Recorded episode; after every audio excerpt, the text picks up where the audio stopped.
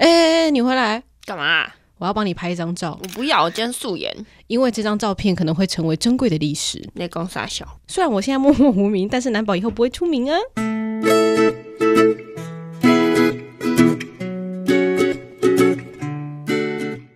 各位听众朋友，大家好，欢迎收听今天的节目。别叫我文青，我是雅雅，我是安安。今天我们要来谈的节目内容是什么呢？Vivian 跟你同名哎，真的 要跟大家讲一下，记住我的英文名字就是 Vivian。今天我们要来跟大家分享的是，在网络上讨论度也非常高的一个摄影展。为啥？就是他的照片呢，有别于当代的其他摄影家，他的照片很真实之外，也记录了很多小人物的故事。因为其他其实走的是街拍的风格啦。所以就变成说，嗯，可能我们平常啊，摄影师去拍，他会有特定的主题。但当一个人他把他的日常生活就在拍照的时候，就会变成说，哎，他有很多他自己心思细腻想要拍下来的东西，嗯，然后呢，就会呈现在大家的面前。那这个很特别的展览呢，我们也非常开心可以邀请到策展团队一角艺术。那特别是今天来上节目的是他的 CEO Abel 来到现场。Hello，我是 Abel。为什么会有想要把这个展览引到台湾的一个想法？呃，原本是因为我本来就非常非常喜欢摄影，很小的时候就有这个兴趣，之后也尝试接案跟去商业摄影棚工作。哦，不过因为呃数位化开始啊，所以摄影师赚的钱真的没有比以前多，很少吧？超级少，而且工时很长。哦，超我那时候的记录好像是早八到半夜二。然后隔天八点又要上班。那个劳工局，欸、去那个时候都是拍什么啊？那时候是帮那个女性杂志拍摄，就是我跟我老板。也是。不过十四岁距离现在也没有几年嘛，你的脸看起来大概就是十八岁。我十二岁就是这一张脸。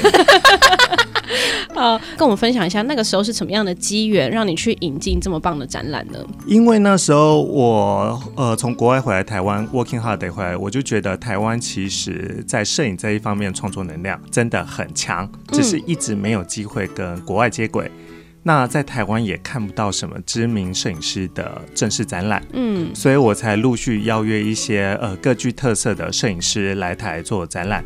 其实我们在两年前的时候就有办一个东欧的女摄影师玛利亚斯巴波瓦，她是专门拍泳池，然后色彩很奇幻，也帮知名的台湾歌手拍过专辑封面。那办完那一档之后，我觉得是可以再做做不一样的变化。后来也挑了很多个摄影师。最后我们选择 Vivian Maier。那为什么会选择 Vivian Maier 的作品？对啊，因为其实像你刚刚讲的、啊，外国的摄影师百百种，然后呢也很多有名的，或者是可能没有这么知名的，但他们的作品可能都很别出风格。那为什么特别会选 Vivian Maier 呢？这时候就先要先来介绍一下 Vivian Maier 到底是怎么样的一位人物。嗯，呃，他生前是个保姆，应该在过世之前就有一个年轻的历史学家叫做 John Maroof，嗯。意外从车库拍卖里面买到他一箱底片，嗯，原本 John Maroof 不知道这一箱底片到底多有价值，他就索性呃冲洗出来上传到 Flickr，哦，结果造成全世界摄影师回响，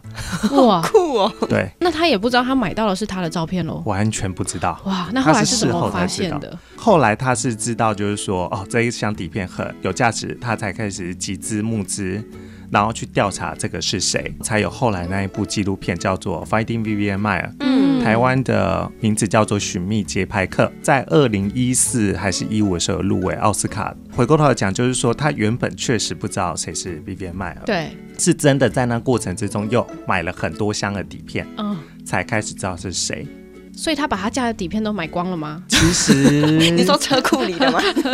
目前考究到的就是他大概有十二万张到十五万张的作品，很惊人呢。对，在那个年代超级惊人。对，因为刚刚其实有讲到说，Vivian 他是保姆，那他竟然拍了这么多张，是什么样的原因可以让他拍这么多张照片？他收入特别高吗？对啊，因为你看，像相机也蛮贵的，在当时底片应该也是一大笔的花费。嗯嗯，我们后来考察真的不算高。嗯，是因为你。在那时候，万一担任保姆，雇主会提供你三餐加住宿哦。所以假设你薪水是二十二 k，他至少有二二十一点五 k 都全部丢在摄影上面哦。他又不用缴劳健保，所以他的钱其实可以全部拿去买底片。我知道那时候没有劳健保，所以他是从很年轻的时候，可能在他做保姆之前就在做这件事情。不知道，还是说他是在做保姆的时候，他才开始拍摄这些照片？应该是在当保姆之前。他就开始对摄影有兴趣，嗯，而且很特别的是，如果大家有去网络上看到很多摄影家，他对于 Vivian 的这些评论，都会说，呃，虽然他当时并没有接受过专业的训练，但是他拍出来的照片都有所谓的摄影语言，在现在的角度来看是很专业的。哎、欸，其实我有一个好奇的点呢，就是刚刚我们讲到说，从车库里面，然后把它冲洗出来，上传到 Flickr 之后，它就爆红了嘛。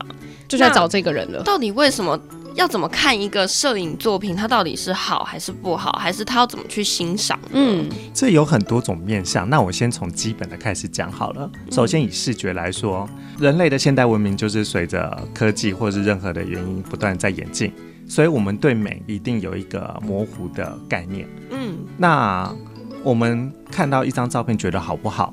其实光看它的构图、视觉上的张力，其实我们就可以断定说，这是一张漂亮的照片，还是没有那么漂亮的照片。嗯，它可能有明确的主题，明确要表达的意涵，然后是构图非常的精致完美。嗯，这是基本对于视觉美感。那另外一个要欣赏摄影作品，有一个很好的方法，叫做共同经验，嗯、就是说这一张作品里面的内容场景，能不能勾起你一些经历。经验，嗯、然后达到你的共鸣。嗯，万一他有成功达到，那就代表说它是一张成功的摄影作品。镜头就是会说话。对，但不过 Vivian Maier 他的照片好像比较多叙述的不是一个状态，而是当下他就是他就是想这么拍了，可能就是拍路上的某个街友啊之类的。嗯、那但是它的特殊性就在于它记录了很多当代不会去关注的小人物，对不对？呃，对，没错。其实同一个时间有很多的大师经典大师，可是那一些大师不是呃新闻记者，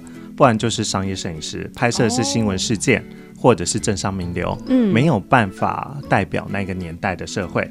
那我们现在来看 Vivian Mayer，即使他拍摄是一九五零到一九八零的美东文化，嗯、可是我们总是觉得他那些场景感觉离我们很近，好像我们在路上也有看过类似的场景哦。我觉得我自己有一个很深刻的照片是。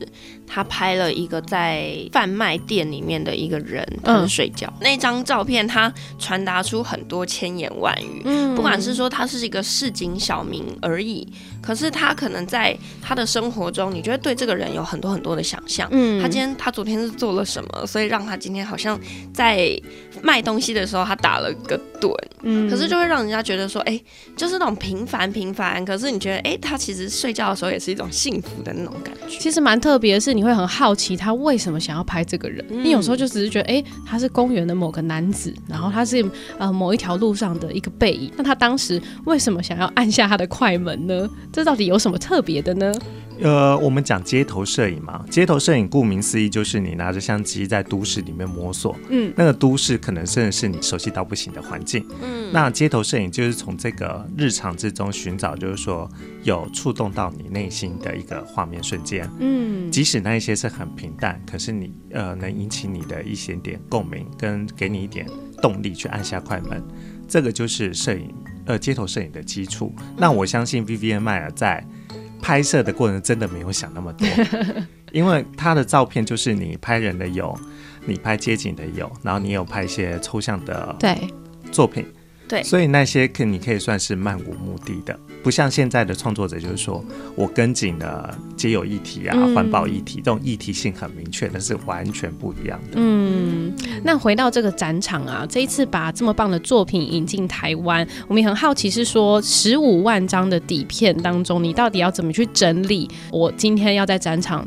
放这个对，放哪一个？因为这么多，他可能从他年轻一路拍到他老，哎，那这么多的照片，我们要怎么去爬梳那个相关的脉络？现场有没有哪些主题类别这样？呃，其实目前找到的是十二万到十五万张照片，没错，但是我们洗不到三分之一，这是美美国的基金会跟我们说的，嗯、就是说要整个完全解密，大概还要二三十年。哇，哎，这个人他从原本默默无名，然后到现在红，就是过世后红了。之后，他就会开始所有的事迹都要被慢慢的发掘。当然是这样啊！哎，好不容易一,一批珍贵的历史档案，但是竟然要花这么久的时间慢慢解谜出来哦。对，因为你可能一开始找到那个底片，你先。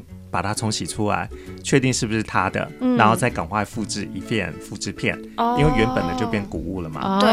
然后复制出来的底片，你再把它决定用光学放向或者是数位扫描的方式呈现，然后再研究照片里面的内容。嗯。然后每一张照片研究完，再看这一卷底片是介于哪两卷底片之间，嗯、然后这是在什么地方、什么时间点。然后照片洗出来归档完毕之后，就西呃西班牙的策展人，嗯，Emma Rain 再去挑说，嗯，这一些可以代表街头摄影，嗯，他再把它挑选出来。哦，这个时候你也会看到一个策展人的重要性。所以我们今天只是三分之一的解密的内容里面再挑出一些搬来台湾，对不对？严格来说是六分之一。我们算是买授权，嗯、所以是我们跟美国还有西班牙合作。共同完成这个展览。嗯，那挑作品跟基本论述都是由欧洲那边进行的。嗯，我们只负责文字上的转换，因为你必须要让台湾人了解。然后还有就是呃一些作品的分隔，像我们分成人像区、街头区，嗯，还有自拍区，嗯。那要分成，这是我们再去分的，甚至空间设计也是我们依照它的核心概念在自己进行发想。那展览当中有没有什么样的特色要介绍给大家？我讲两个主要的特色，第一个就是空间的设计。嗯，刚刚也说街头摄影师拿着相机去都市里面摸索，都市本身是一个没有边际的空间。对。那我们做他的展览就不能像以前的展览一条路走到底，嗯嗯，然后就等于看完展览，没有这回事。我们是鼓励大家去摸索，所以他的一百零六张作品，我们是散落展场的各个角落，它没有固定的动线，然后就让你四处去摸索，为了符合街头摄影这个概念，嗯，那呃，我们的设计师也是试着把都市这个概念给。展场抽象化，所以我们有高高低低的展墙啊，有窗户啊，有小巷子啊，甚至有那种光线打到玻璃上面的反光。嗯，其实那些都是我们在高楼大厦的水泥丛林之中会看到的景象。一百零六件是它的照片，有彩色，有黑白。彩色比较少见，对。然后有三部的影短片，是因为他在晚期的时候，美国已经有所谓的八厘米跟十六厘米的摄影机，嗯，所以他开始有短片的制作。然后还有四张的印样，印样就是呃，以前的摄影师不可能把每一张底片都放大洗出来，所以他们就把底片排排站放在相纸上，一次打光下来，是。虽然照片比较小，可是可以让摄影师快速的检索那一张纸，我们就叫印样。有点想起我小时候，其实那个时候还是底片的时代呢。哇，你还在那个时代啊？有啊，我小时候还是带着傻瓜相机到处跑，那洗出来都是底片啊。我还记得我第一台相机是 Hello Kitty 的。哦，是哦。啊，不过你的年代很应该是很多都开始数位相机了，还有到跟到后期一点。嗯，对，其实。Vivian Mile，我觉得他真的是很特别的一个人物。也许现代的人来看，他会是一个很棒的摄影家之外，我觉得他也是一个很重要的历史呃影像史学家。没错。那也请我们的 Abel 介绍一下这个展场在哪里，然后我们的展期是从什么时候到什么时候呢？呃，现在展览已经开始进行倒数了，哦，请大家把握时机，呃，到松山文创园区的一号仓库。然后一到四我们是早上十一点到下午六点，五六日我们是早上十一点到晚上七点。然后只要错过这一次，我觉得应该是很难再过来，因为。全世界只有两套作品，我光排这一套作品我就排了两年了。像在做展览的时候啊，嗯、很多展场都是会有三套，对，一套在 A 点，一套在 B 点，一套在哪里？你知道吗？哪里？在海上。哦，就是他准备下去下一个展区的位置就对了。对 哇，没关系，接下来我们还有二十年的时间可以等接下来解密的照片。欸、我有一个很重要的问题，你这次忘记问 什么？展场有什么可以买的吗？啊，对，这个也很重要。嗯、呃，其实这次官方呢有特别授权我们制作它的文创商品。哦。之前在欧洲展、在首尔甚至北京展览，嗯，都没有它的相关产品。哦，他知道我们特别爱纪念品。呃，有可能，那也是因为我们沟通蛮久的。是。但是因为那个智产权的保护，所以美国。希望我们不要用整张照片来制作它的商品，嗯，他们希望我们用的是它的概念来制作商品，所以我们就特别去请了台湾呃比较有经验的商品设计师，是重新帮我们重置绘画。那呃，西班牙跟美国本身也很满意，因为他不知道所谓 Maier 的图样 pattern 可以这样的进行呃二次创作。你看台湾人的软实力是很强的。天哪！但是你也不讲说是什么东西，所以大家就会很想说哦，一定要去展场看一下，到底是什么只有台湾才有的纪念品呢？没错。好了，那欢迎大家呢，趁着快要倒数的期间，赶快前往这个展区来欣赏一下 Vivian Mile 精彩的作品。那也非常谢谢一角艺术可以把这么棒的展览可以引进台湾。今天也谢谢 Abel 到节目上来分享。那今天节目到这边就告一段落啦，谢谢大家收听，大家拜拜，拜拜，错过就没啦。嗯，今天的节目好好听哦。想要跟可爱的安安或雅雅互动聊天，或有展览活动募资的讯息提供，记得上别叫我文青粉丝专业。下一集 Coming soon。